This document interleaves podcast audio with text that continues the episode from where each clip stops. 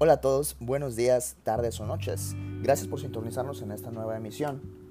El tema de hoy será la globalización en las empresas, así como también la importancia del recurso humano. Antes que nada debemos definir qué es la globalización. Según un gran entendedor de las finanzas internacionales, perdón, Kosikowski, menciona que la globalización es un proceso de integración que tiende a crear un solo mercado mundial en el que se comercian productos semejantes producidos por empresas cuyo origen es difícil de determinar, ya que sus operaciones se distribuyen en varios países. Sabemos que los tiempos han cambiado. Antes se consideraba que una empresa realmente exitosa solo se medía por el reconocimiento local. Hoy en día, gracias al surgimiento de las redes sociales, esto ya no es así. Como, se como mencionaba Kosikowski, Ahora se busca que una empresa no solo tenga un éxito, no solo tenga un éxito local, que no solo se le conozca a nivel local, que su reconocimiento no sea solo en su lugar de origen, sino que se le conozca también a, pues por lo menos, por lo menos mínimamente a nivel nacional. Estamos hablando de una empresa, podríamos decir mediana, que tiene un, pues un reconocimiento nacional. Sin embargo, ahora con todas las redes sociales, con lo fácil, entre comillas, que podría ser darse a conocer a nivel internacional, pues se usa que las empresas tengan, eh, empiecen a expandirse, empiecen a expandir sus mercados, que puedan empezar a, desarrollar interés en diferentes mercados a, a nivel mundial.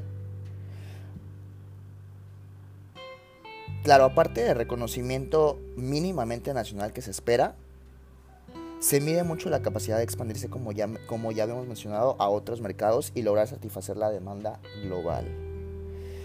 Como ya se mencionó desde la perspectiva empresarial, la globalización logra la ampliación de los mercados. Esto significa que una empresa puede empezar a vender sus productos a otros países y no solo acostumbrar en el país propio.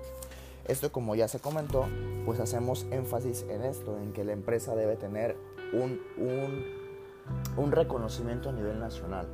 Ya no, se, ya no se espera solo al nivel local, ya que esto tarde o temprano, pues si bien no es que se acabe, te haces un mercado muy pequeño.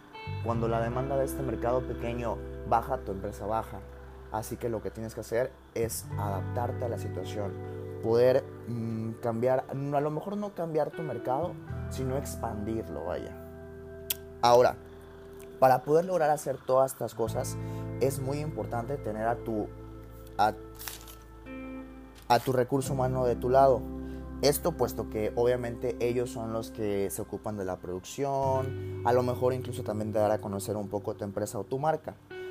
Eh, un poco, yo creo que no hace falta ser un genio para entender la importancia de tener el capital humano de tu lado ya que además de las buenas ideas y estrategias de ventas que pueden aportar, el capital humano juega un gran papel en el reconocimiento de organización. Eh, haciendo énfasis en lo previamente comentado también, ciertamente la unión y el compromiso dentro del factor humano es vital, esto por los beneficios extras que trae, ya que de esta forma puede ayudar a la adaptación de nuevos miembros, así como la misma capacitación. Esto es completamente cierto, lo que, está, lo que acabamos de mencionar, sí es cierto que ayuda mucho tener al factor humano de tu lado para poder tener un equipo comprometido que pueda, que pueda, que pueda ayudarte a trascender a, nivel global.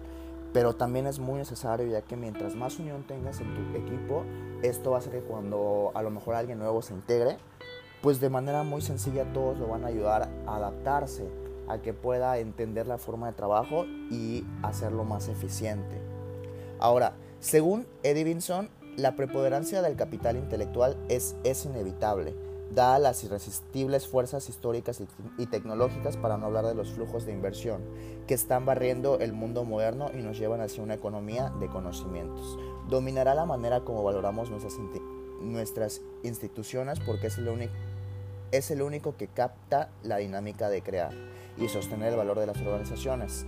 Es el único que reconoce que las empresas modernas cambian tan rápidamente que lo único que le queda para apoyarse es el talento y la dedicación de su propia gente, la calidad de las herramientas y la calidad de las herramientas que se dispone. Pero sobre todo el capital intelectual es inevitable porque es el único entre los modelos de medir rendimiento corporativo. Va más allá de la superficie y descubre el verdadero valor al hacerlo así, restaurar el sentido común y la equidad en la economía. Por esta misma situación es que el factor humano es crucial en una empresa que busca expandirse, puesto que una empresa que busca la globalización debe tener un equipo comprometido a lograr un mismo objetivo. Esto ha sido todo por la emisión de, de esta vez. Muchas gracias por habernos escuchado. Hasta la próxima.